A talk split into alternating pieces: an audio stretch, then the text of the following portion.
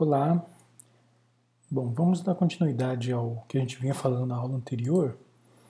Hoje então é 12 de março, sexta-feira. Na aula passada a gente estava falando da questão dos sacrifícios humanos na sociedade asteca e eu queria apenas é, desdobrar um aspecto desse, desse assunto antes de encerrar a, a discussão é, do, do texto do Leão Portilha e passar ao, ao texto desta aula mesmo, né, desta, deste terceiro tópico, que é o do John Murra sobre as sociedades andinas. Então, é, vamos entrar diretamente nessa questão. É, então, eu tinha comentado que os sacrifícios humanos eram fundamentais nas sociedades da Mesoamérica em geral e para os astecas em particular. É, várias explicações foram levantadas pelos historiadores, antropólogos e outros é, estudiosos desse período, é, discutindo então, é, enfim, por que se realizavam tão, tantos sacrifícios humanos. Uma primeira hipótese aí, uma uma primeira é, interpretação desse fenômeno a gente deve ao Sherborne Cook, que é, enfatiza especialmente a, a, a, possibilidade de equilibrar né, a, o crescimento da população e a oferta limitada de, de alimentos. Ah, então ele chega a afirmar aqui que os astecas executavam 20% da população exatamente para que a população não crescesse tanto e é, viesse a, viessem a faltar uh, alimentos. Uma crítica que logo se uh, opôs ao pensamento do Sherborne Cook foi uh, apresentada pelo estudioso Marvin Harris que afirmou que a maioria dos sacrificados eram na realidade homens e não é, e não mulheres. Então uh, isso era coerente, obviamente, com as sociedades com as sociedades indígenas da Mesoamérica. Se mais homens eram eram sacrificados, naturalmente sobravam mais mulheres. Em geral, o, a poligamia era bastante difundida nessas sociedades mesoamericanas era bastante difundida, mais comum entre os nobres do que entre os, os plebeus, mas era bastante difundida. E, naturalmente, se há mais mulheres e se as mulheres, se as mulheres se vinculam aos, aos, poucos homens, a um número menor de homens, mas esses homens têm relações poligâmicas, né? naturalmente isso não, não tende a afetar muito o crescimento da população. Então isso desmente um pouco essa possibilidade que o Sherborne Cook havia, havia assinalado de, um, de que o, os sacrifícios humanos teriam sido uma estratégia consciente ou subconsciente dos indígenas para limitar o crescimento da população diante da oferta limitada de alimentos. Uma outra hipótese que foi colocada a respeito disso vem do Michael Harner, uh, que é uma hipótese bastante curiosa que diz respeito à própria dieta dessas populações da, da Mesoamérica, como, uh, enfim, eles baseavam sua dieta em grande medida em uh, milho, feijão, alguns legumes e bem pouca caça, né? Bem pouca carne de, de, de animais, então, de certa maneira, havia uma, uma falta de proteína na, na dieta deles, segundo a visão desse autor, desse autor chamado Harner. Então, para suprir essa falta, eles tenderiam aí a praticar sacrifícios humanos, para suprir a, a falta de, de carne.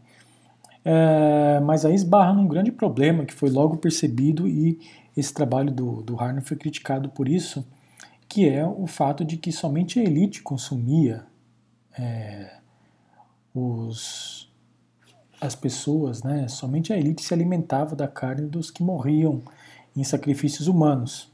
Não era uma uma uh, prática difundida entre todas as sociedades do, da América Central, do, da Mesoamérica. O canibalismo não era uma prática largamente difundida.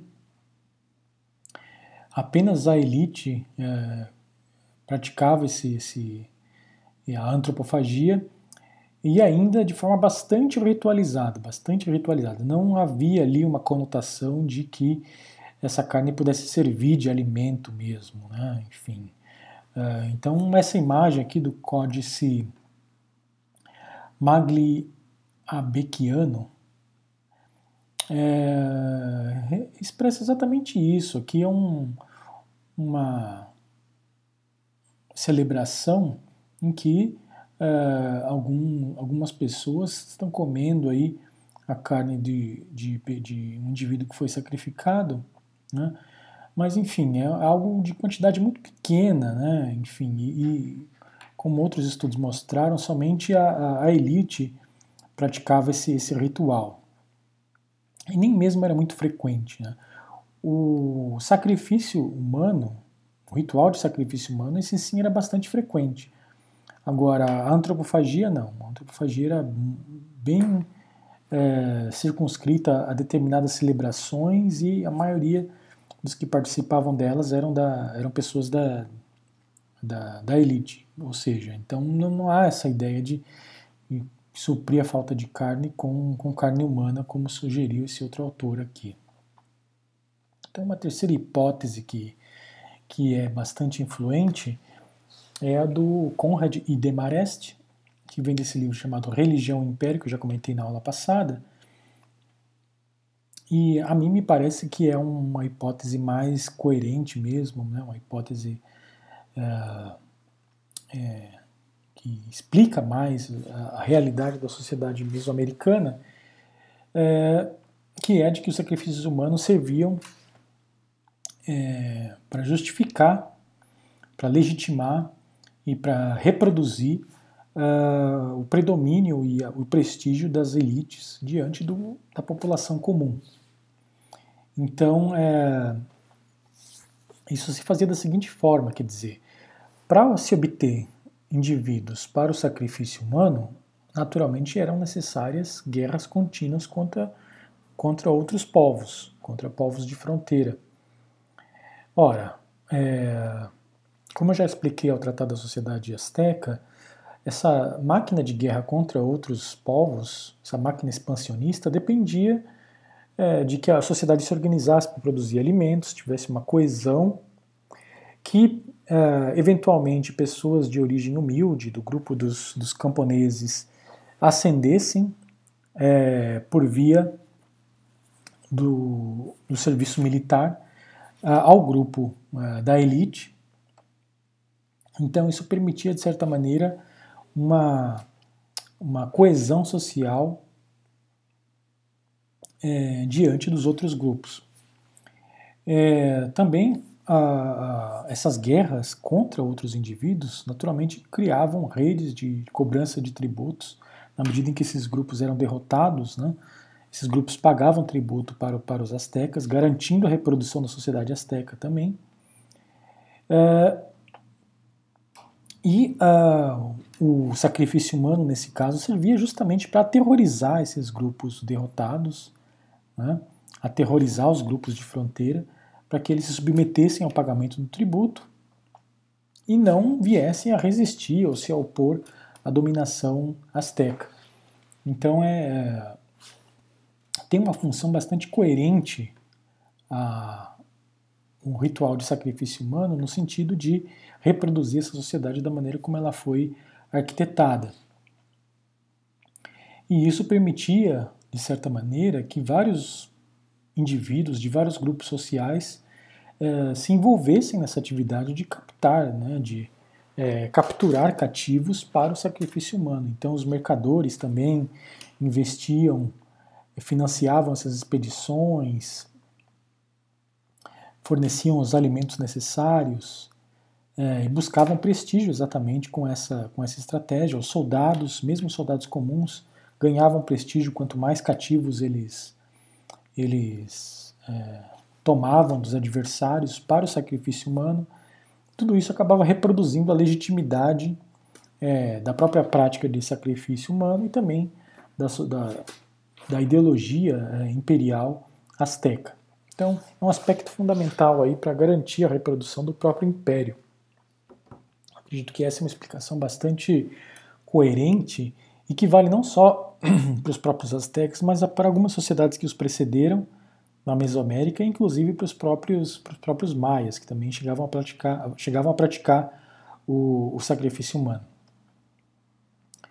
Então eu encerro por aqui essa discussão. Né? A gente viu vários elementos da, das sociedades uh, da Mesoamérica e com a aula de hoje, né, que a gente já vai começar, eu adentro aí na, na discussão das sociedades da, da América do Sul, especialmente dos Andes.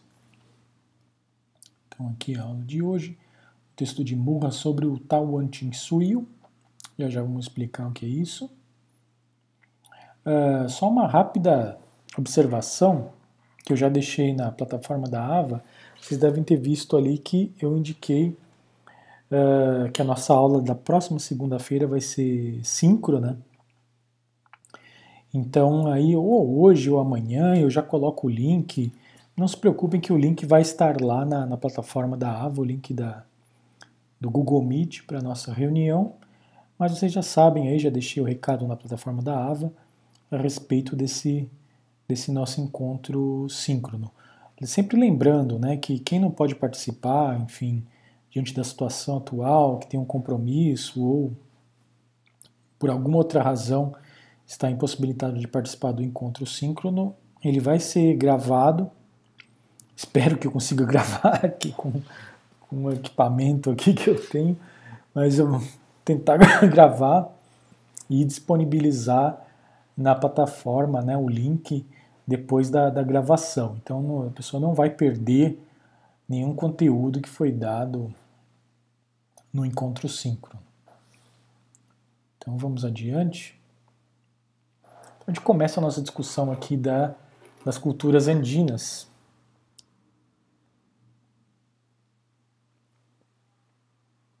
Se vocês revisarem nossas aulas anteriores, os vídeos estão aí, vocês podem voltar a qualquer momento vocês verão que já tratamos de várias sociedades da América do Sul nos períodos anteriores. É... E aqui a gente entra né, nas sociedades mais sofisticadas, nas sociedades que começaram a se desenvolver baseadas no, no trabalho agrícola, na, no excedente de alimentos. Então, o que corresponderia na América Central ao período clássico na América do Sul, nos Andes principalmente, é, é chamado aqui de horizonte intermediário. horizonte intermediário que vai de 50 depois de Cristo a 600 depois de Cristo. Nesse período específico, é, três grandes culturas se desenvolveram nos Andes: a cultura Moche, a cultura Nazca e a cultura Tiahuanaco. Nós já vamos ver é, quem eram esses grupos começa aqui pela cultura Moche, que ela é, apareceu na costa norte do Peru, e, é, enfim, o período aí de existência dessa cultura, como uma cultura autônoma né, e, e permanente, se deu aí de 200 a 750 depois de Cristo. Era já um, que se pode chamar de um estado, ou seja, né, através daqueles processos que a gente já comentou nas outras aulas, de produção descendente, formação de uma elite religiosa, administrativa e militar, é, isso apareceu nos Andes e aí a cultura morte foi uma dessas primeiras sociedades a ter esse caráter estatal. É, então era um estado bastante militarizado que conquistava outros grupos, uh, impunha é, tributos a esses grupos que eram vencidos e uh, era governado por, por monarcas que se identificavam com uma divindade. né, ou eram considerados divindades eles mesmos. Já havia uma, uma administração aqui bastante sofisticada, com nobres, eh, burocratas e, e, caciques das regiões afastadas, eh, que governavam os, os, grupos de índios comuns. E uh, o tipo de uh, mecanismo utilizado para extrair o excedente dessas populações era bastante similar ao das, das sociedades da Mesoamérica, ou seja, é, no espaço andino como um todo, a gente vai ter uma organização basicamente formada por grupos de famílias, grupos de famílias. Esses grupos de famílias, eles uh, se concentram em pequenas aldeias ou assentamentos, né, pequenas aldeias. Essas pequenas aldeias são chamadas de Ailus. Né, já já a gente vai ver isso com mais calma, são chamadas de Ailus. Cada Ailu vai ter um ou dois caciques, geralmente dois, né, sendo que um é mais poderoso que o outro, e outros caciques um pouco menores. Né.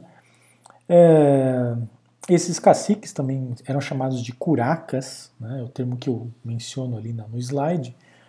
E esses é, curacas representavam ali, né, eles não tinham muito poder sobre esse, esse grupo de índios comuns, mas tinham uma certa respeitabilidade, enfim. É, às vezes eles se confundiam com os xamãs também, ou seja, no sentido de que eles uh, também uh, praticavam curas, podiam conversar com entidades espirituais, uh, tinham uma posição bastante importante na hora das guerras, de se fazer guerras a outros grupos, e principalmente aqui neste caso, de convencer o restante dos índios comuns a pagar o tributo, a produzir um excedente de alimentos e entregar esse excedente para é, o, o, Estado ou o império que dominava aquela região mais ampla, né, que dominava todos esses pequenos ailus, todas essas pequenas aldeias. Então os caciques tinham essa função de basicamente de intermediários entre os grupos índios comuns e o Estado ou o império que governava essas, essas regiões. Uh, e o tipo de produção era bastante semelhante aqui também ao, ao, caso da, da Mesoamérica, ou seja, em geral cada família tinha uma, uma, um cultivo particular, um jardinzinho particular onde eles plantavam os alimentos deles, e a aldeia em geral, né, cada aldeia tinha uma terra comum que todo mundo plantava ali para produzir um excedente que era entregue como tributo. E também, né, uh, esse excedente servia ali para socorrer alguém que não conseguiu produzir, é, para armazenar um pouco de alimentos para aquele próprio Ailu e mesmo para trocar, né, trocar é, esse excedente com outros Ailus. Isso é muito importante, né, esse aspecto da troca de alimentos entre Ailus é extremamente importante nos Andes, porque vocês sabem que os Andes é uma região bastante montanhosa. Então, nem todos os alimentos podem ser produzidos uh, dependendo da altura em que está a aldeia. Então, o comércio entre o intercâmbio de produtos entre as aldeias é extremamente importante é, para esses grupos indígenas. Então, uh, vamos examinar aqui essas imagens que estão aqui no slide. Uh, esse rosto aqui que parece de, de madeira, né, na verdade é cerâmica, e vocês veem que é um, uma peça bastante detalhada, com inclusive é, estilizações aqui, parece um peixe que está desenhado na, no capacete do, do, do, indivíduo. É uma cerâmica moche, é, indicam realmente uma protoescrita, né, porque são, são peixes que, que estão bastante estilizados, realmente simbolizam alguma coisa que, naturalmente, para nós não, não, o significado não é claro, mas certamente eram para quem. O significado era para quem pertencia a essa sociedade. Então aqui outra outra imagem aqui embaixo, é, vocês veem aqui, né? Esse esse esse rosto desse senhor de Sipan é o nome que deram para essa essa estátua, né? Ele é feito em ouro. Então vocês vejam que esses grupos indígenas aqui, a gente está falando de 50 depois de Cristo, bem no comecinho da era cristã, eles já praticavam a, a metalurgia. Né? Para você produzir uma peça dessa, você tem que ter não só técnicas bastante é, consolidadas de extração do metal, mas também de fundição e de preparação desse metal para que ele adquira é, essa forma. Então vocês vejam aqui a sofisticação que esses grupos alcançam já nesse período. E provavelmente aqui, eu não cheguei a mencionar, mas provavelmente esses olhos aqui são uma pedra preciosa, né? Porque são azuis, então é uma, são duas pedras que foram colocadas no, nos olhos, que também demandam um trabalho de você esculpir essa pedra e, e colocar nos olhos da, da figura. A arquitetura mostra bastante monumental, sobra aí uma pirâmide que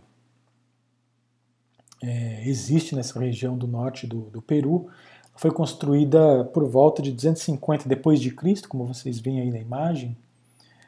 Uh, e há outras, né? Há outras. Não vou colocar todas as imagens aqui, mas aqui é só para vocês verem como era como era feito, né?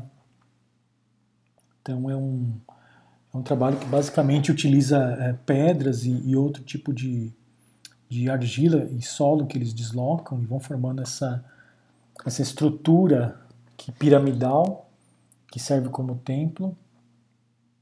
Então era essa aqui é, eram as chamadas Waka do Sol e Waka da Lua. É, o termo Waka já é bom enfatizar aqui, né? Vocês vejam que essa pirâmide aqui se chama, se chama do Sol. E por que, que se chama Waka? O que quer dizer essa palavra Waka? Waka é, é uma palavra da língua mais comum utilizada nos Andes, que é o Quichua. E é uma palavra que é difícil traduzir, mas ela, ela significa, em grande medida, uma entidade espiritual que está presente é, em fenômenos da natureza em, e em objetos criados pelo homem pode estar presente tanto em um quanto em outro. Ou seja, eles acreditavam que havia um, um espírito, por exemplo, dentro de uma árvore ou numa montanha, numa nascente de rio, em uma cova. Então se acreditava que havia um espírito ali. E aquele espírito tinha uma, uma importância para aquela comunidade. Geralmente se acreditava que a própria comunidade, né, eu comentei que eram organizadas em ailus, em pequenas aldeias. Então, geralmente, o que acontecia é que uma pequena aldeia dessa, se ela ficava, se ela existia perto de um, de um rio, ou de uma montanha, ou de uma árvore antiga, geralmente aquela pequena comunidade acreditava que, que enfim, os, os antepassados deles, né, é, vieram ao mundo daquele mesmo local, né? ou saíram do rio, ou saíram de dentro da cova, então eles tinham uma, uma, uma ideia de que aquela, aquele local ali era sagrado, havia um espírito ali dentro que protegia a comunidade. É, então, esse, essa é uma, uma, uma, das definições da, da, da ideia de Waka, que tem um espírito que existe ali dentro desses é, fenômenos da natureza. Mas também uh, eles utilizavam o termo Aka para significar que espíritos existiam dentro de, de criações humanas ou de artefatos que têm alguma relação com a ação humana. Então, por exemplo, quando se constrói aqui uma pirâmide dessa, se acreditava que a, pirâmide também tinha um espírito lá dentro, tinha uma Waka lá dentro. Né? Por isso que eles chamam de Waka, Waka do Sol. Quando se construiu uma grande estátua também se acreditava que aquela estátua era uma waka, era um espírito protetor. É, as múmias, os antepassados que eram mumificados e, e enterrados, como a gente já vai ver, é, também se acreditava que aquele, aquele indivíduo que está mumificado era uma, uma waka, ou seja, tinha um espírito ali naquele, naquele indivíduo que protegia a comunidade, que deveria receber oferendas, deveria receber celebrações então é essa ideia que eles têm em torno dessa palavra waka. Uh, na imagem de baixo, então, como eu comentei, vocês veem aí uma, uma tumba. É, nesse caso, o esqueleto está bastante preservado. Não, não, não, não exatamente. É, não dá para ver aqui exatamente, né, acho que não é esse caso, de uma mumificação desse indivíduo, né? mas eles tiveram um, um cuidado extremo em uh, dispor a, a, ossada desse, desse indivíduo uh, de maneira que ela ficasse preservada, né? preservada através dos, dos séculos. Então eles tiveram um cuidado extremo, provavelmente utilizaram aqui alguma, algum tipo de produto natural e também a maneira como eles construíram essa tumba é, exatamente é, era para que esse, essa ossada se preservasse, se fosse preservada através da história e não ficasse dispersa, né? ou seja, os ossos espalhados aí de repente se perdessem é, dentro do solo. Né? Então eles tiveram um trabalho bastante cuidadoso em, preservar esse esqueleto e vocês já notam aquilo que eu já tinha comentado em outra aula. O, esse senhor de Sipan, que provavelmente era um rei que governou os, os Moshi, quando ele morreu, uh, os servos dele foram enterrados juntamente com ele. Como é que a gente sabe que são servos? Porque uh, há uma, uma, uma, desigualdade de equipamentos aqui. Né? O senhor de Sipan, ele, enfim, está com vários objetos de alto valor e os servos já têm objetos de menos valor. E também tem um detalhe que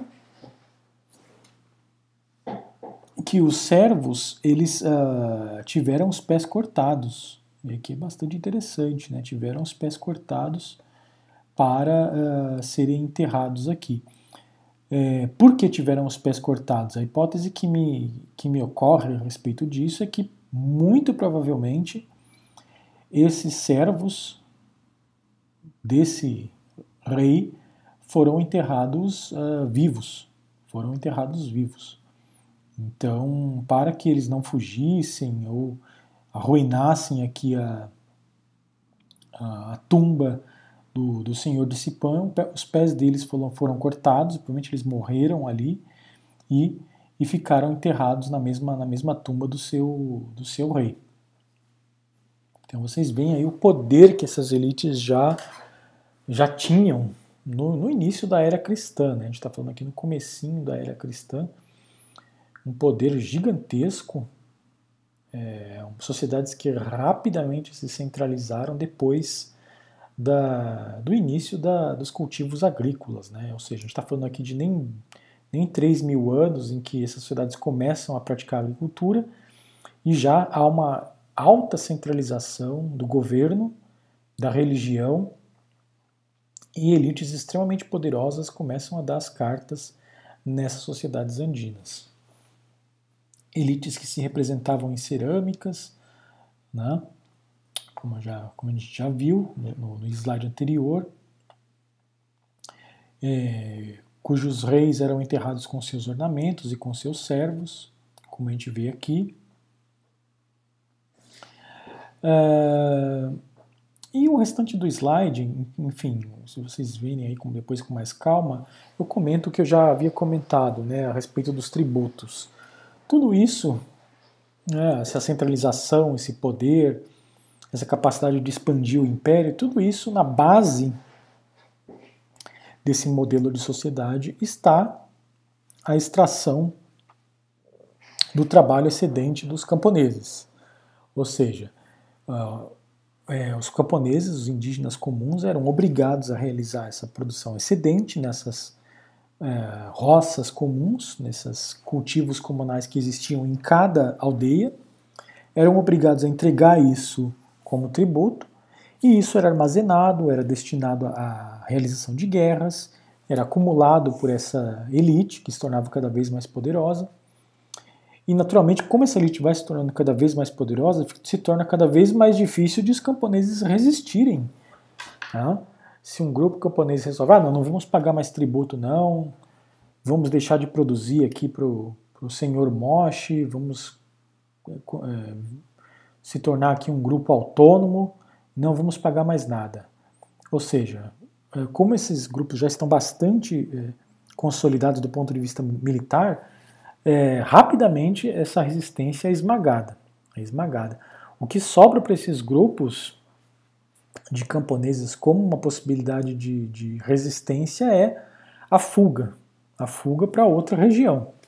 E geralmente esses grupos que não aceitam esse modelo, eles se deslocam para as terras baixas, que vocês veem aí no mapa da América do Sul, né, ultrapassando os Andes, vocês logo entram nas chamadas terras baixas do centro da América do Sul, que pega todo esse território da Amazônia e vem descendo ali pelo Mato Grosso, Paraguai, até dar no, no Rio da Prata.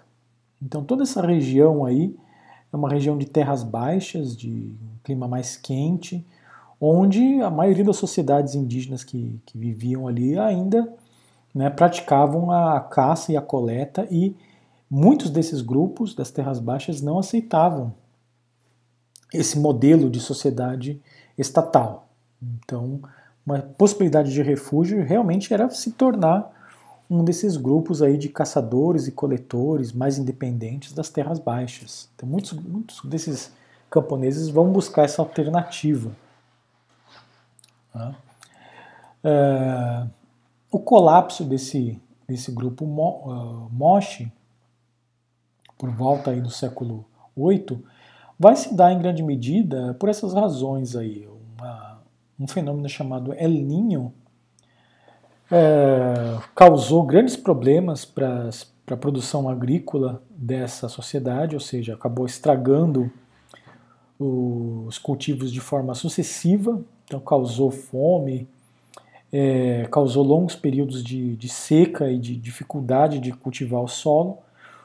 Naturalmente, isso vai diminuir o estoque de alimentos disponíveis para essa elite.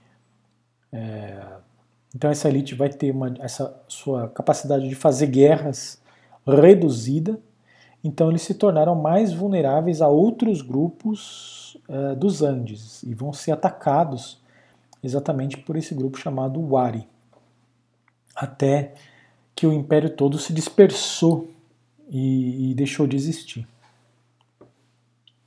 Então a gente vai um pouco mais ao sul agora, né?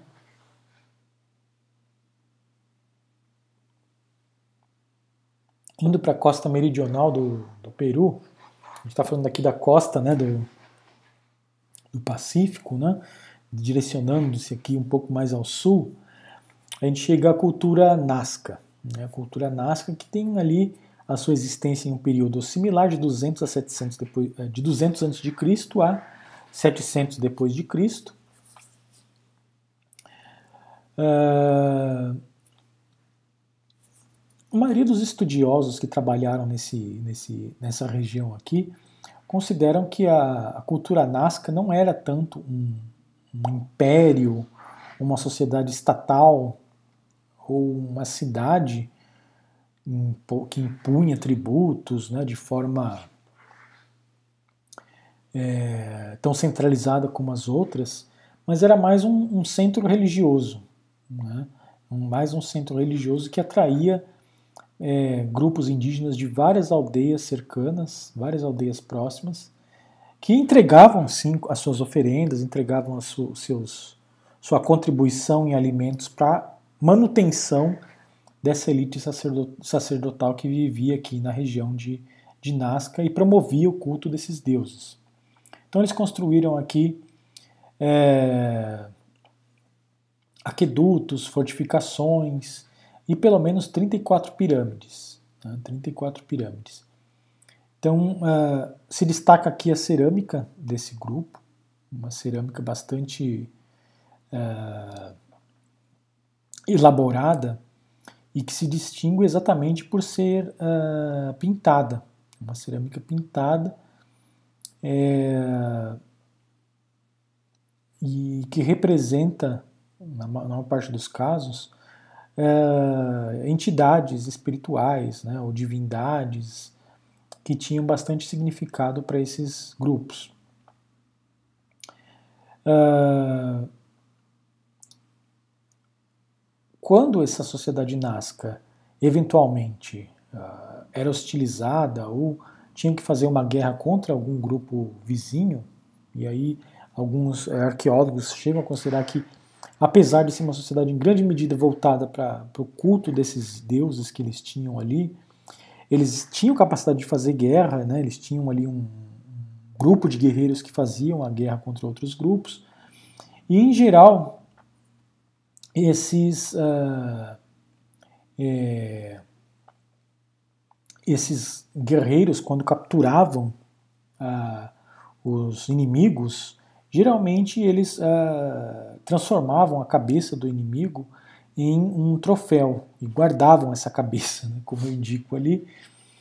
E quando eles faziam isso, geralmente eles costuravam a boca e os olhos do, do inimigo morto para manter a essência espiritual desse, desse inimigo dentro da cabeça. Uma prática comum. É, outros grupos da América, das Américas vão praticar essa, essa essa, esse ritual de manter uh, as cabeças dos inimigos que eles matam como troféus.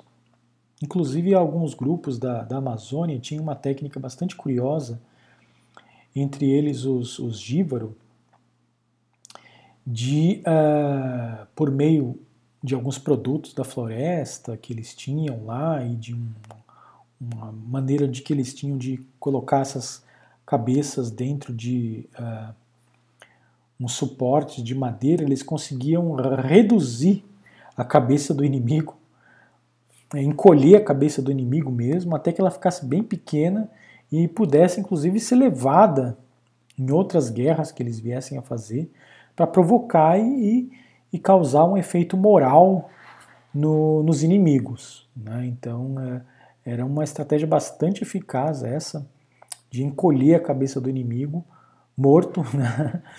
e levar para uma, uma guerra ou exibir aquela cabeça realmente para aterrorizar os outros grupos e, e favorecer a vitória. Então era bastante praticada essa, esse tipo de, de uh, acumulação de cabeças como troféus. Como troféus, perdão. É. Então, outra, outro traço interessante, talvez esse é o que mais é, espante aqui na, no caso da sociedade Nazca, são essas linhas que eles traçavam no, nos desertos ali da costa é, do Peru. Né? Então, é, são as chamadas linhas da Pampa de San José. São linhas que representam animais gigantescos é, que foram desenhados aí na, nesse deserto. Vocês veem que são realmente gigantes, comparando aqui esse aviãozinho na, na imagem de baixo com o macaco que está logo atrás desenhado no solo. Como se fazia isso? Né? Eles pegavam aqui uma, umas rochas e iam empurrando essa rocha até é, conseguir o desenho do animal que eles, que eles queriam. Esse deserto ele tem uma peculiaridade é, de ser composto por um solo muito escuro, uma, uma porção da, da areia superior é bastante escura, mas não muito distante, né, não muito abaixo, há um outro tipo de, de, de areia muito clara. Então, quando você, você, eles empurram uma rocha sobre essa areia escura, vai aparecer a mais clara que está embaixo é, tornando assim possível esses desenhos. Então várias teorias foram colocadas, foram levantadas né, para explicar isso aqui.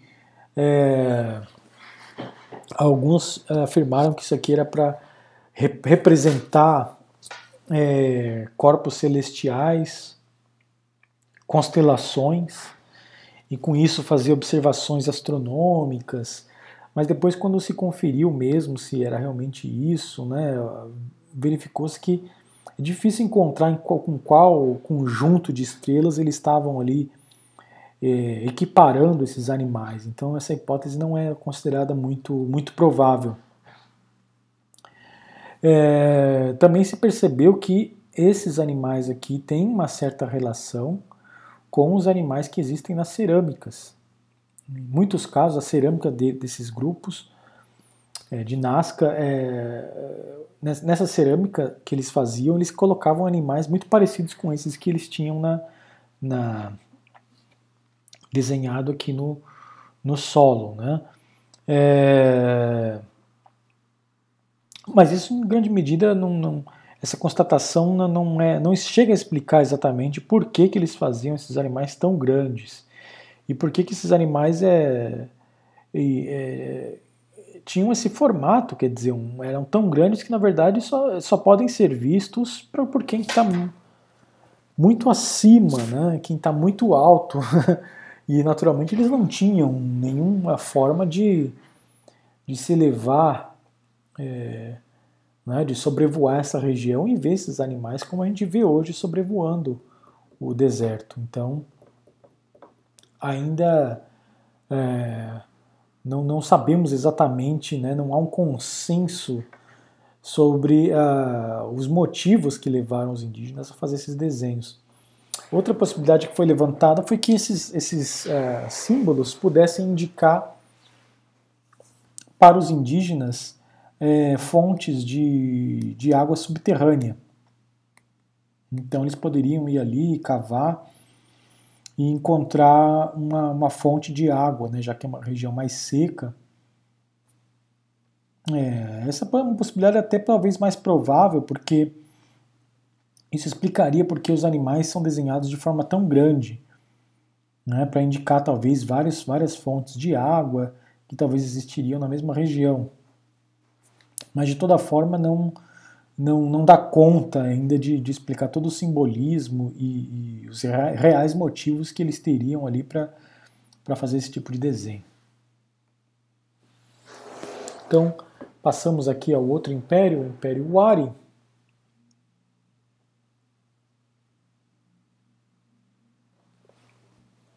Que apareceu é, na região da atual cidade de Ayacucho, no Peru, uh, também nas proximidades do lago Titicaca. Uh, e é uma sociedade que vigorou nos Andes de 500 a 1000 depois de Cristo. Então é uma cidade que tem aí um, um desenvolvimento pouco posterior daquelas duas que a gente já viu, ela dominou amplamente essas regiões do centro do Peru. De certa maneira, ela é uma sociedade que vai criar as bases ali, né, vai criar o, alguns dos mecanismos fundamentais é, que depois os astecas vão utilizar e já vão perceber em pleno funcionamento é, quando passam a dominar essa região central é, do Peru. Né? Então, os incas, quando eles, uh, quando eles se assentam no centro do, do Peru, eles já contam com o funcionamento dos mesmos sistemas de tributação e de governo que as sociedades anteriores já utilizavam. Aqui, o caso concreto é a sociedade Wari, que vai, já está utilizando esses, esses procedimentos. É muito análogo aqui, é muito similar o processo é, com relação à do, da Mesoamérica, como a gente já viu, né? que quando os astecas chegaram no centro do México, os grupos que viviam ali, que se debatiam ali no centro, já tinham sistemas de tributação, de sacrifício humano, bastante consolidados.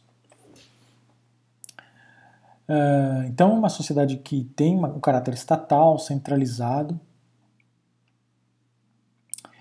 e que uh, vai utilizar esses mecanismos que eu já comentei é, de tributar os camponeses, tributar os camponeses, tributar os ailus. Uh, eles crescem em prestígio, essas elites andinas, elas crescem em prestígio precisamente porque é, muito do que eles obtêm como tributo, eles armazenam e depois eles uh, redistribuem entre outros Ailus. Então, uh, eles acabam criando um circuito ou uma rede de interdependência, eles acabam sendo como que intermediadores uh, desses produtos.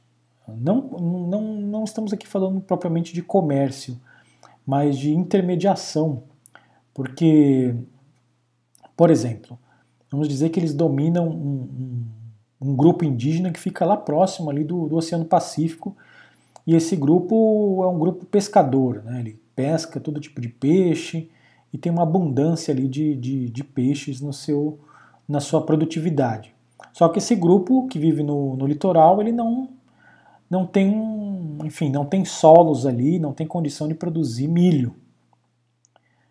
É, então ele é dominado, uma vez que ele é dominado pelo grupo aqui, Wari, esse Wari vai pegar esse, esses Waris vão receber esse peixe como tributo e também vão receber o milho de outros grupos que estão mais acima, em outras regiões dos Andes, também vão receber esse, esse, esse tributo.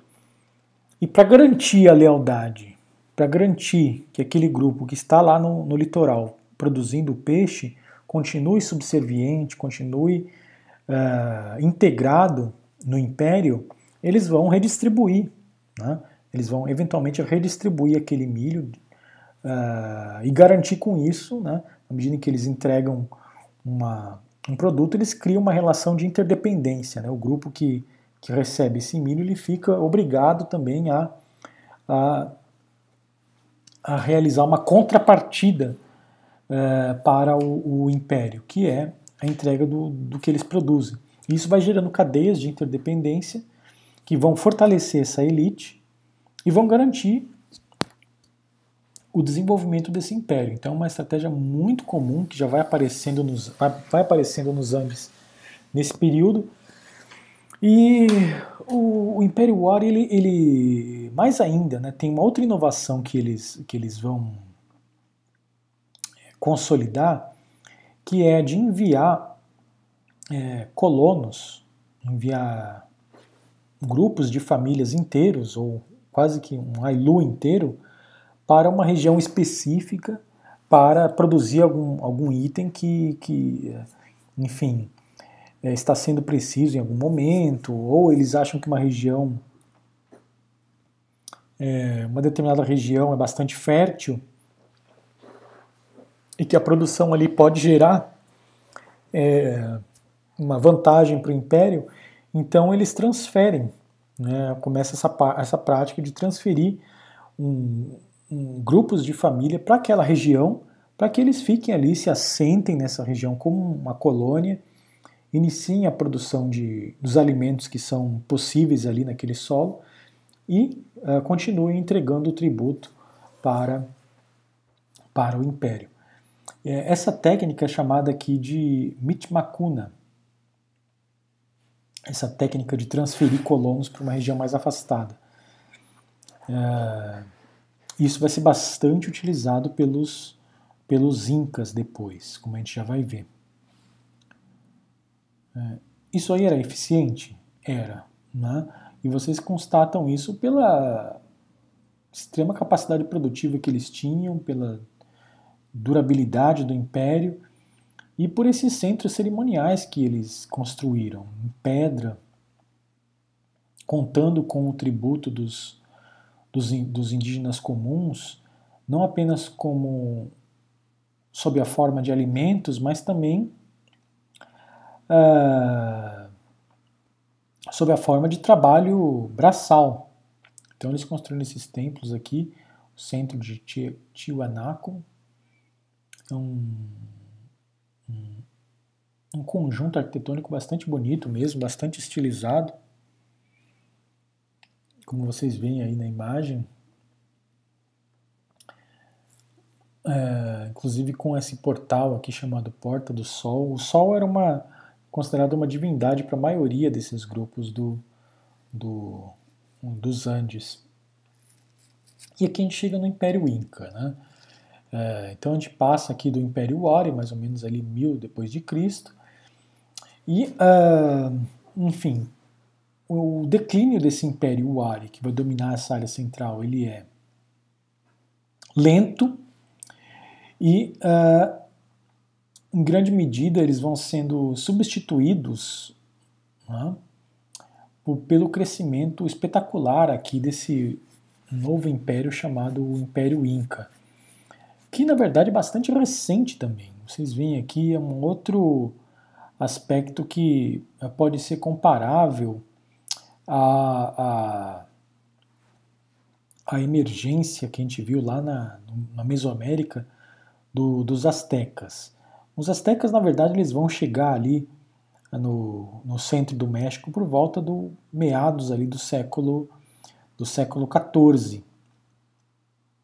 Então eles têm ali uma trajetória mais, mais demorada ali no, no, no centro do México. Já o Império Inca, realmente aqui, quando os, os espanhóis vão conquistar o Peru, em 1542, mil, é, 1532, uh, o domínio incaico dessa região é, é bastante recente. É bastante recente. Então, vocês veem aqui, aqui nessa, nessa imagem dá para ver muito claramente, né? Muito claramente. Os Incas, então, são um grupo aqui, né? É, que é, viviam aqui numa região ao norte do atual Peru, que corresponde aqui a um, quase que as proximidades ali da, da nascente dos grandes rios amazônicos, né, que vão desembocar na, na, na Amazônia. Então eles estão ao norte de Cusco, estavam, né, ao norte da, da cidade de Cusco, uh, por volta de 1230. Então vocês veem aqui a, a, porção mais escura do mapa é onde originalmente estava esse, esse pequeno grupo guerreiro chamado os Incas. E o que ocorre? Né? Eles vão dominando a região central, dominam a região de Cusco, por volta ali de 1400, 1430, dominam essa região central e vão se expandindo. Né? É, já aqui em laranja, vocês veem que eles estão se expandindo para o norte, chegando já perto da região do, do atual Equador. Depois a parte em amarelo são as conquistas mais recentes que ocorrem quase que às vésperas da, da chegada dos espanhóis. Então eles têm, estão se expandindo aqui bastante ao, ao sul, pegando já o Chile, entrando ali parte do território da atual Argentina, Bolívia, entrando bastante ali na, na, na Amazônia também. É, no período final aqui, em branco, vocês veem que eles estão já entrando lá em cima, no, ao norte de Quito e é, talvez não dá para ver bem aqui, mas eles estão entrando de forma consistente na, no rio Amazonas aqui, né, no, que é chamado de Rio Maranhão, quando ele, quando ele está no território espanhol. Então já, já estão começando a entrar na Amazônia também, se expandindo por esses territórios, em grande medida por via da, da conquista, imposição de tributos e do envio de colonos, como a gente comentou naquela mesma estratégia utilizada pelos pelo usuário. Então é um grupo que, que vai crescendo e vai montando esse império de forma bastante rápida.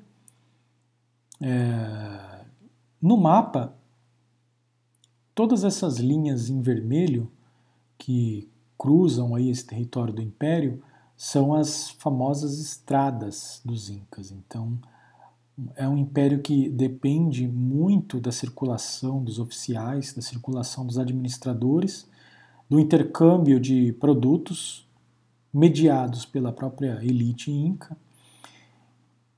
Então, é um império que depende fundamentalmente da existência de boas estradas, de estradas eficientes, preservadas, e eles vão se é, esforçar muito em consolidar uma rede gigantesca aqui de, de estradas.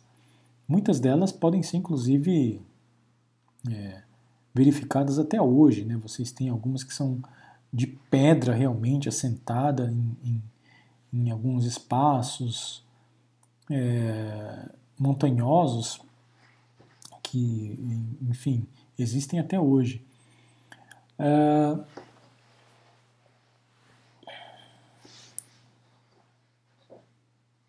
a partir de 1430, então, o, os astecas iniciam a sua. Os astecas não, os incas, perdão.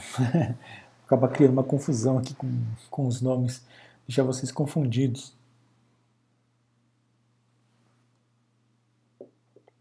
partir de 1530 eles iniciam a sua expansão.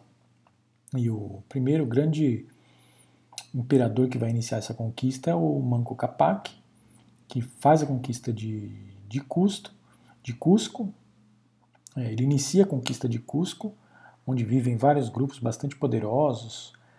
E depois uh, o Inca Pachacuti é, termina a conquista de Cusco e, e avança o império, sendo o, o, o governante que reinou aí no Império Inca de 1438 até 1471.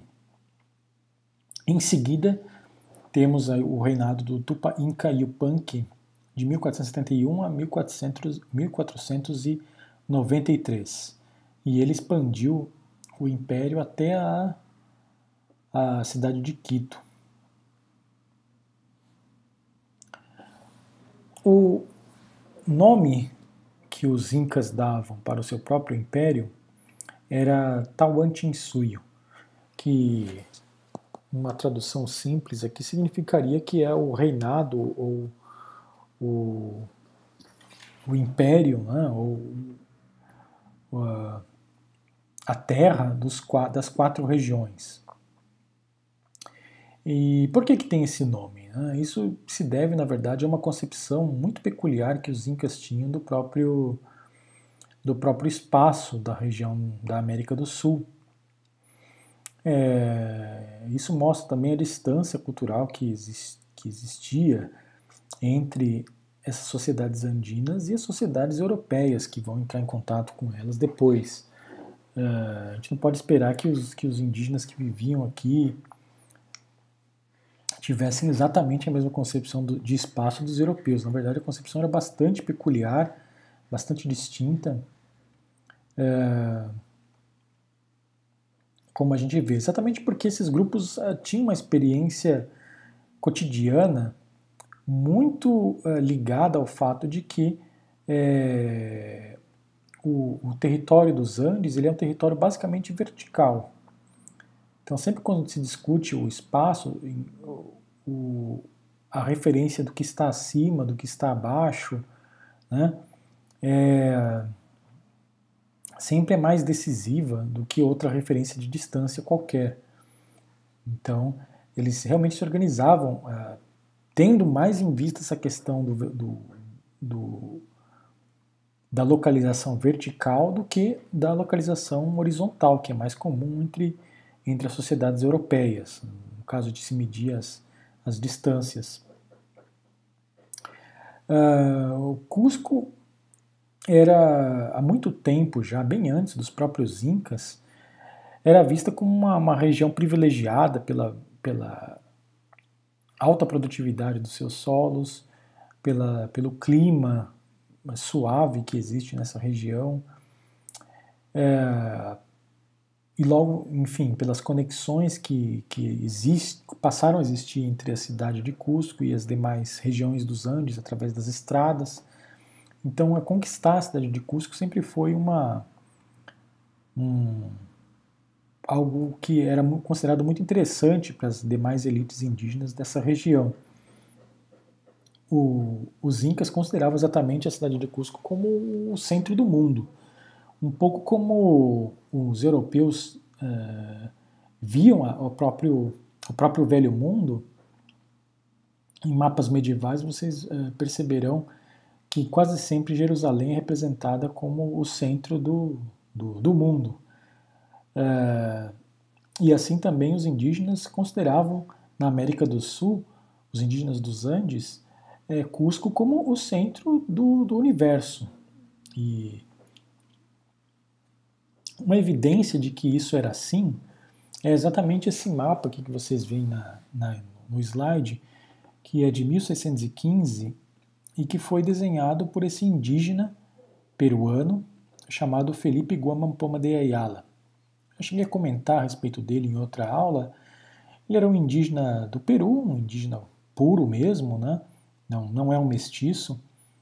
E uh, é um indígena que, enfim, logo cedo, né, ele, ele acabou demonstrando grande, grande interesse pela, pela, pelo estudo, por ler, e, escrever, e contar, enfim, e se aproximou dos religiosos, enfim, buscou esse, esse conhecimento e aprendeu a escrever em espanhol, falar espanhol muito bem, aprendeu um pouco de latim, é, leu muito.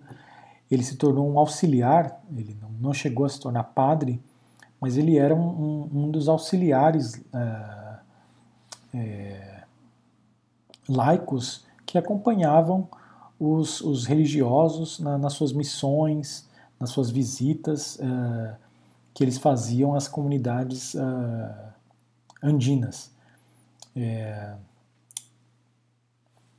naturalmente, ele falava a língua nativa dele, que era o Quichua, então ele tinha ali na, na sua, na sua educação materna, né, na sua educação familiar, uh, se apropriado de todo o conhecimento, toda a visão de mundo, uh, que é muito típica desses grupos indígenas aí do, uh, dos Andes. E é interessante que depois, quando ele aprendeu a cultura, a cultura europeia e os elementos da cultura espanhola, ele busca, de certa maneira, no livro dele, é, traduzir né, é, esses elementos da cultura indígena para a língua espanhola e explicar esses elementos para uh, as autoridades espanholas. Esse livro, na verdade, chamado Nueva Corónica e Buen Gobierno, de 1615, na verdade ele foi pensado como uma carta, na verdade tem três volumes o livro, é gigante. Foi pensado como uma carta uh, para explicar ao, ao rei da Espanha uh, enfim, a situação dos, dos, índios, onde os índios estavam sendo enganados e, é, enfim, reivindicar melhores condições para os indígenas, é, denunciar os abusos dos espanhóis. Então, lá pelas tantas no livro, ele faz esse mapa aqui. E vocês veem que esse mapa ele, ele uma representação em grande medida bastante fiel ao pensamento indígena, mas que traz naturalmente aqui elementos da cultura da cultura espanhola, né? Não dá para dá para ficar totalmente omisso em relação a isso, até porque vocês veem aqui no centro do mapa há aqui os escudos, as armas, né, de Castela e, e Aragão que representam nessa época o Império espanhol. Então é um mapa que na verdade diz muito claramente que toda essa região aqui que, que representa a América do Sul pertence ao rei da Espanha. Em um momento o o Goman Poma de Ayala vai, vai uh, questionar isso. Ele, na verdade, era um, era um católico bastante, bastante fervoroso. Não é um, um, um índio que quer o retorno dos antigos deuses. Não, não é essa a perspectiva que ele escreve. Né? A perspectiva dele é lutar por benefícios, por melhoras na condição dos índios, no tratamento que os índios recebem, mas ele sempre escreve né, o livro todo ele sempre escreve como um, um índio cristão, né, defendendo o cristianismo. Então, é, e defendendo também o Império Espanhol. Né, ele também não vai, não vai é, se opor a, a, a, ao, ao domínio espanhol nas Américas. Entretanto, esse mapa ele mostra bastante, bastante elementos aqui da, da visão que os andinos tinham da América do Sul. O primeiro deles é que o fato de que a cidade de Cusco é o centro do mapa. É o centro. É, naturalmente vocês veem aqui o que está abaixo aqui seria a costa, seria a costa do, do Pacífico, e lá no fundo seria a região mais montanhosa, né? É, e uh, entrando aqui para o lado direito, a gente teria. Uh, vocês veem aqui que na verdade são um monte de árvores, né? Seria um monte de árvores na, na, na parte mais. É, enfim, o que seria a parte direita aqui, né? Então isso corresponderia, na verdade, à região das terras baixas, região das terras baixas que é a Amazônia, na visão do, dos indígenas. Então, é, é, é, um pouco a visão que eles tinham dessa, dessa, dessa região. O, o que está do, do ponto de vista do conteúdo no mapa do Guama Poma de Ala, vocês veem aqui representado logo abaixo, em um diagrama, que traduz um pouco o que, que o mapa quer dizer. Então é como se o mapa estivesse deitado assim, né? é, Cusco está no meio, é, então naturalmente o, o que está a norte, do, norte de Cusco e ao, e ao é, leste de Cusco é a Amazônia. Vocês veem, inclusive, é, o rio Maranhão está é, identificado no mapa. Essa região das terras baixas é chamada aqui de Antissuio e Colassuio, né, que corresponde ao, ao, ao, nordeste e ao sudeste né, em relação a Cusco. E depois a gente tem a região do Chinchaisuyo e do Condesuyo. O Condesuyo é, é, mais a questão aqui da, da costa mesmo, né, a região costeira. E o Chinchaisuyo vai mais para a região de Quito, né, pega um pouco a região montanhosa também. Então essa é a forma como eles concebiam aqui a, a, a, a divisão eh, espacial do mundo deles. Né? Quatro grandes regiões, então, Antissuio e Colassuio tendendo mais para a, a região amazônica e para as terras baixas, ainda que muita região montanhosa esteja aqui, inclusive Potosí, né? E uh, tendendo mais aqui para a região do, da costa, Chinchaisuio mais a região ao norte, em torno de Quito. Curioso é que a própria cidade de Quito também é, estava dividida em bairros seguindo essa mesma divisão. Né? Então, na verdade, era uma forma como eles viam a, a, a, o espaço. Né? Da mesma forma como para nós é natural ver o, o, mundo através de norte, sul, leste e oeste, eles tinham essa divisão entre Antissuio, Colassuio, Condesuio e Tinchaisuio. Mais ainda, na verdade, se a gente aprofundar essa discussão, é bastante complexa, tem, tem é, estudos que são exclusivamente dedicados a essa questão da, da construção espacial dos, que os andinos tinham.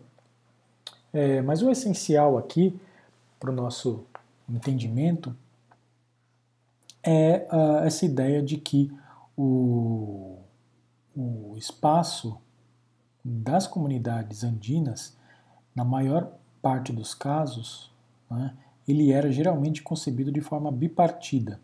Além de haver essa distinção entre norte, sul, leste e oeste, entre os quatro suios, havia quatro regiões, uh, quase todas, né, a maioria esmagadora aqui dos Ailus, partilhavam dessa ideia de que o, o espaço deveria ser dividido em dois.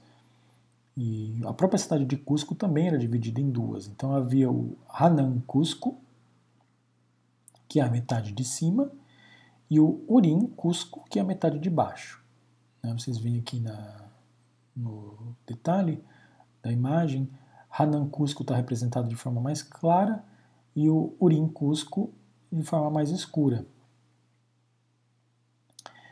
Então, é, isso acontecia na maioria das, das comunidades é, dos Andes. A maior parte de qualquer aldeia que vocês entrassem, geralmente havia do, uma organização em duas metades, né, uma organização em duas metades. Havia um cacique que governava uma metade e um outro cacique que governava a outra metade. Por isso que eu cheguei a comentar que a maior parte dos, dos, das aldeias indígenas tinha dois caciques, ou dois conjuntos de caciques, é, por conta dessa concepção do espaço. Então havia uh, um cacique que governava a parte que corresponderia ao Hanan, e outro cacique que governava a parte correspondente ao Urim. E geralmente eles se alternavam, né? se alternavam no, no poder. E assim também, quando os incas vão se consolidar aqui como governantes de toda essa região dos Andes, isso não, não elimina de forma alguma a existência dessa visão bipartida de sociedade, ou seja, que há dois grandes grupos, dois grandes partidos, se vocês quiserem, né, E uh, um grupo de chefes vai pertencer ao, à casa de Hanan e o outro grupo de chefes vai pertencer ao, ao grupo Hurim. Eles, inclusive, vão residir em, em, espaços distintos e vão se alternar no poder. Né? Quando, depois que o Hanan, o imperador da, do grupo Hanan, termina seu governo, geralmente é, se é, espera que o do grupo Hurim inicie o seu governo e assim por diante. É, então, espero que esteja ficando claro aqui. Eu não vou aprofundar muito, porque na verdade isso aqui é de altíssima complexidade, essa concepção do mundo deles, e bastante racional, bastante racional. Os estudiosos já identificaram que isso tem toda uma, uma racionalidade por trás disso. Inclusive, essas linhas que vocês veem aqui saindo, emanando da cidade de, de Cusco, eram as chamadas é, seques, então eles tinham até uma, uma espécie de divisão do império com base nessa demarcação de linhas imaginárias que eles uh, acreditavam aqui, que eles imaginavam, uh, desenhavam de forma imaginária, organizando o espaço andino. Não vou entrar em muito detalhe em relação a isso, porque é, com, torna de, demasiado complexo o assunto, que já é complexo, já é bastante complexo.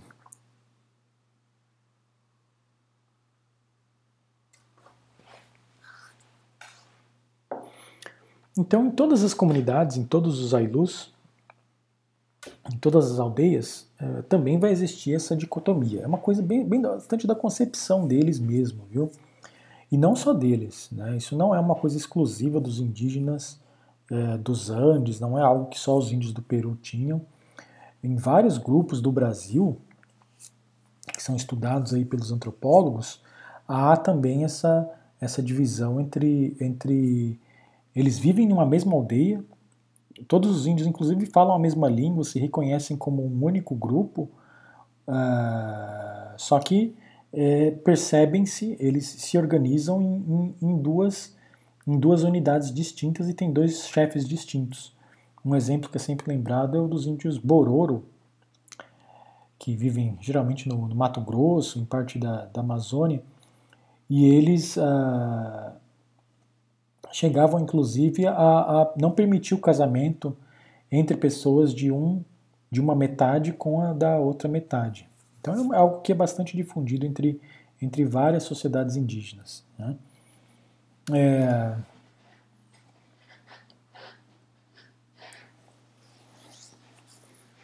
Então, o, o, sistema de garantir a obediência desses uh, grupos locais ao Inca e obrigar que eles pagassem o tributo, geralmente dependia de que os incas uh, impusessem ali, né, fizessem um acordo e garantissem que o, os caciques que governavam esses ailus sempre fossem favoráveis, né, sempre fossem favoráveis ao, aos interesses do, do próprio inca.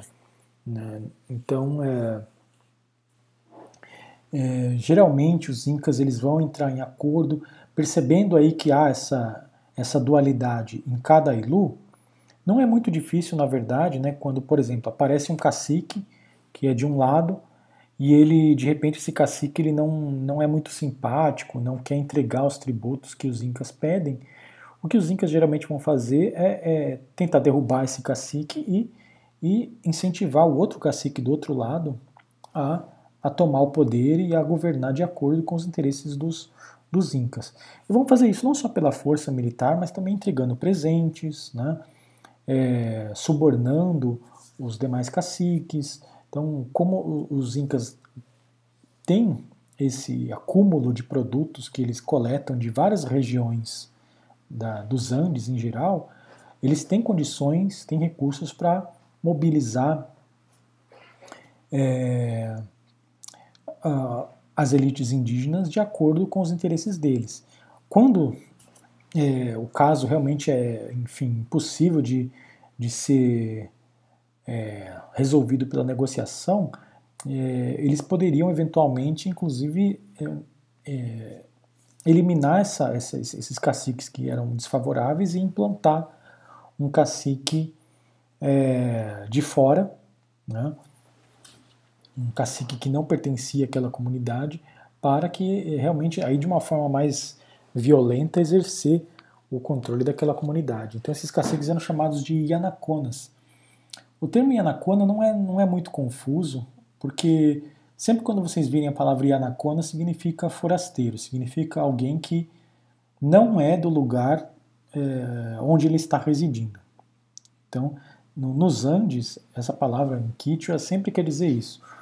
Quando alguém uh, está vivendo em uma região, né, numa cidade ou numa aldeia, que não é o lugar onde ele nasceu, esse indivíduo era chamado de Yanacona, era chamado de estrangeiro ou forasteiro.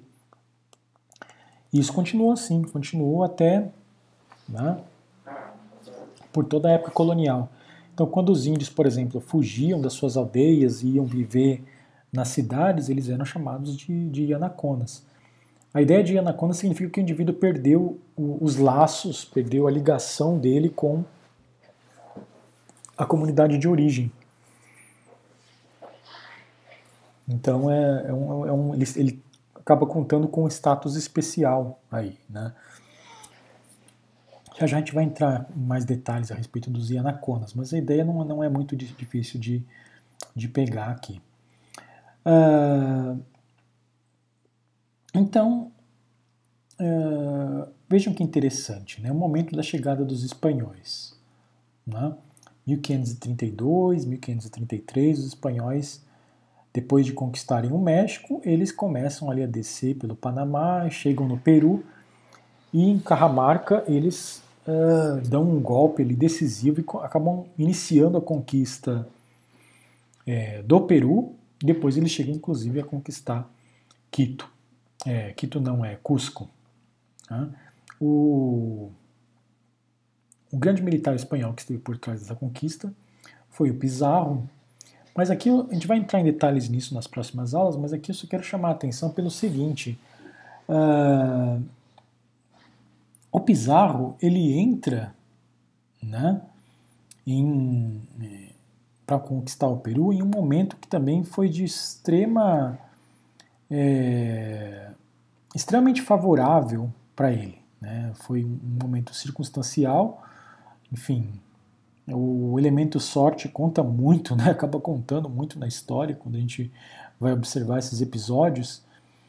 É, o, o, Pizarro entrou, chegou no momento de, de é, em que é, a ação que ele tomou de conquista foi bastante facilitada pela, pela política local, né, pela crise política local que vivia a sociedade andina. Então, como eu comentei, essas duas metades elas se revezavam no poder, esse Hanan e Hurim. Né? No entanto, uh, nem sempre a transição de uma metade e da outra era, um, uh, era uma transição pacífica. Né? Uh, em alguns casos, quando uma metade é, deveria ceder o, o poder para um novo imperador que era proveniente da outra metade, havia guerra civil, né, e um grupo não aceitava que outro chegasse ao poder. Então, é, quase sempre na, na transição de um imperador para outro havia um certo conflito, havia um certo conflito. É... O que ocorre aqui, na verdade, é que o, não havia entre os incas né, o, o tabu que havia em outras sociedades indígenas. Então, um imperador né, que é exatamente o caso desse Huayna Capac. Esse imperador ele teve vários filhos e os dois principais ah, é, herdeiros do trono, né, um era um filho que ele teve com uma esposa da metade uh, Hanan e o outro um filho que ele teve com uma outra esposa da metade Hurim. Então vocês veem a situação complicada que, que ficou aqui. Né? Esse Huayna Capac é muito curioso porque ele vai morrer, é, segundo, a, enfim, a maior parte dos, dos estudiosos acabaram constatando, ele vai morrer, na verdade, por uma epidemia de varíola. Né? Então vocês veem, os espanhóis eles começam a entrar lá pelo, né, pelo México, na década de 1520, né, já estão ali ocupando e conquistando o México, e as doenças elas vão se espalhando ali, vão descendo, vão passando de índio para índio, né? Os espanhóis têm uma, um, alguns contatos com os grupos do, do Panamá antes da, da, entrada do Pizarro, e isso vai fazendo com que as doenças passem né, de um grupo para outro e vão acabar vitimando o próprio, o próprio imperador Huayna Capac, que na verdade não, não era um imperador idoso, né, enfim, ele tinha um tempo ainda para governar, mas uh, acabou sendo vítima da, de varíola.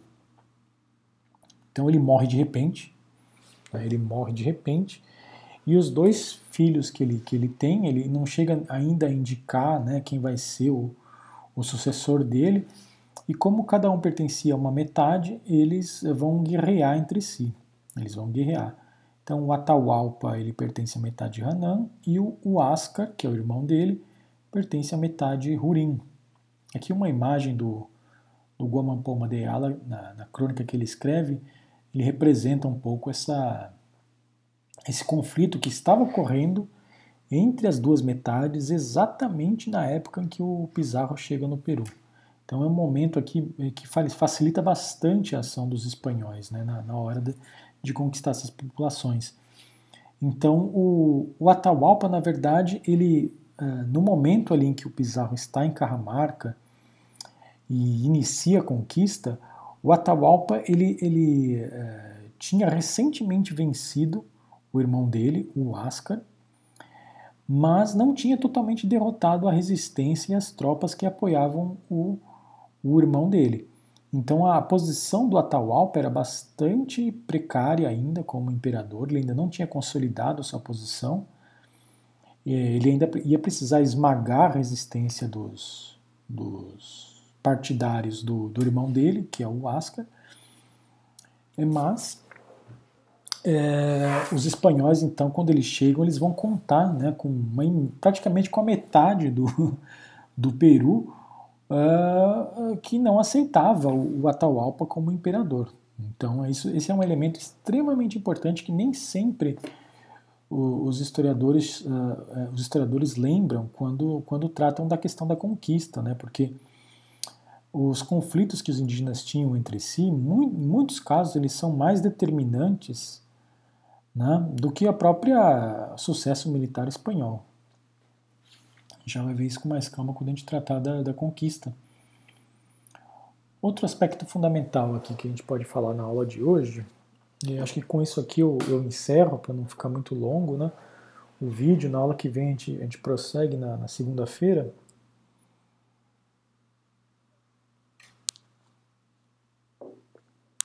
É a questão da, da produção, produção agrícola. Então, esse é um aspecto que o texto do John Murra trata com bastante propriedade. Esse, esse autor que vocês estão lendo aí, ele é o maior especialista que, que já houve nessa temática, né? realmente a maior autoridade nessa questão da, da ocupação ecológica que os uh, incas uh, fizeram do, do espaço andino. E ele mostra com bastante propriedade é, como o, os indígenas exploravam esses vários espaços aqui que ficavam em diversos climas na, na região andina. Então, como vocês veem aqui, a gente pode começar aqui pela, por essa imagem que está abaixo. Vocês veem aqui um diagrama que pega desde o Pacífico, né? E aí vai subindo, pega toda a região montanhosa e vai desembocar lá do outro lado na, na região amazônica. Então, se a gente fizer um corte na região andina, quase sempre a gente vai ter esse perfil. Né? É, e cada, um dessas, cada uma dessas regiões, cada um desses, desses espaços vai ter microclimas, vai ter climas distintos, vegetação distinta, relevo distinto, animais distintos, plantas de uma região jamais vão se aclimatar em outra. Então, é, tudo isso tem que ser observado, né, e essas populações indígenas consideraram muito bem na hora de ocupar esses territórios e de se relacionarem entre si. Então, na costa, naturalmente na costa do Oceano Pacífico é possível pescar, enfim, e se produz o guano, que é um, um fertilizante, então, e a costa mais desértica, então não se pode produzir muito alimento ali. Aí você já passa aqui aos vales é, próximos da costa, onde é possível produzir bastante milho e algodão. Subindo um pouco, você tem regiões onde é possível plantar batata e quinoa. Depois, uh, também numa região mais alta do altiplano, né, onde é, é possível criar esses animais que também servem de animais de carga, né, principalmente a lhama, e também é possível aqui contar com as alpacas, que também fornecem, fornecem lã. Passando esse altiplano, vocês chegam finalmente à região das terras baixas, né, que aí, entrando aqui na região amazônica, vai cobrir quase todo o interior da América do Sul até chegar no Brasil. E essa região mais baixa é a região onde, onde se pode plantar mandioca e também a coca. A coca que é fundamental porque quando se está caminhando aqui por essas regiões altas, você precisa da coca, que serve como estimulante e evita que eh, os efeitos da altitude sejam prejudiciais para essa população. Então, eh, naturalmente, cada região dessa vai ser, vai ser ocupada por aldeias distintas e os incas vão considerar muito cuidadosamente aqui as diversas produções de cada, de cada região. É... Então, basicamente, né? Como eu já comentei, eu já venho tratando nisso aqui nessa aula. Basicamente, a estratégia dos Incas, é, as estratégias dos Incas são duas. A primeira é captar tributos de diversas regiões, tributos em alimentos, em animais, em peixes, né? dependendo da região.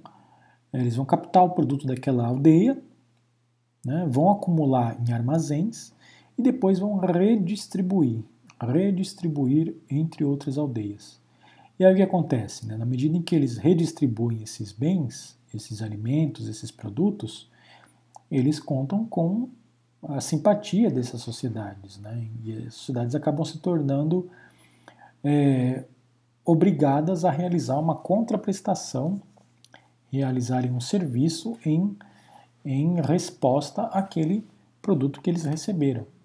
Então aqui a gente não está falando exatamente de uma relação comercial, né? não é que eles, que eles pegam um produto de um lugar e vendem do outro, não, nada disso. Né? Isso é bastante diferente aqui a relação, então não confundam isso aqui, porque na verdade é uma relação bastante simples. Né? Os incas então estabelecem uma hegemonia militar nessa, em toda essa região, e eles vão obrigar cada aldeia que está em cada região a dar um pouco de tributo daquilo que eles produzem. Então, o cara que está lá plantando coca, ele vai dar um pouco de coca, o outro que está lá plantando milho vai dar um pouco de milho. Só que aí tem vários detalhes aqui. O sujeito que produz milho, ele não tem, oh, perdão, ele não tem uma lhama. E o sujeito que, que planta coca, ele quer comer milho também, mas ele não, não tem ou que é um peixe, né? depende da, que é uma quinoa. Então o que, que ele vai fazer? Né? Os, os incas eles vão armazenar esse tributo que eles recebem e vão redistribuir, sempre visando o reforço da lealdade dessas aldeias ao próprio império. Então eles vão é, entregar esse produto para uma outra regi região, esperando a contrapartida dessa região, que essa região entregue o produto que, elas, que eles têm.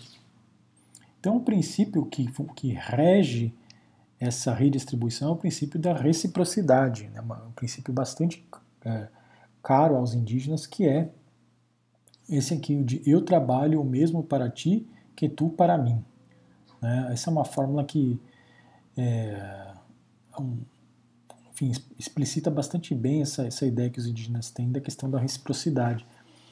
Ou seja, o, o sujeito está entregando ali como tributo um trabalho né, contido naqueles alimentos, naquilo que ele, que ele está entregando, que deve equivaler né, mais ou menos exatamente ao trabalho que ele vai receber é, pelos produtos que, ele, que os incas entregam que vêm de outras regiões. Então esse papel de, de, de, redistribuição é fundamental para que os incas garantam aqui a hegemonia e o domínio desses vários, vários ailôs né?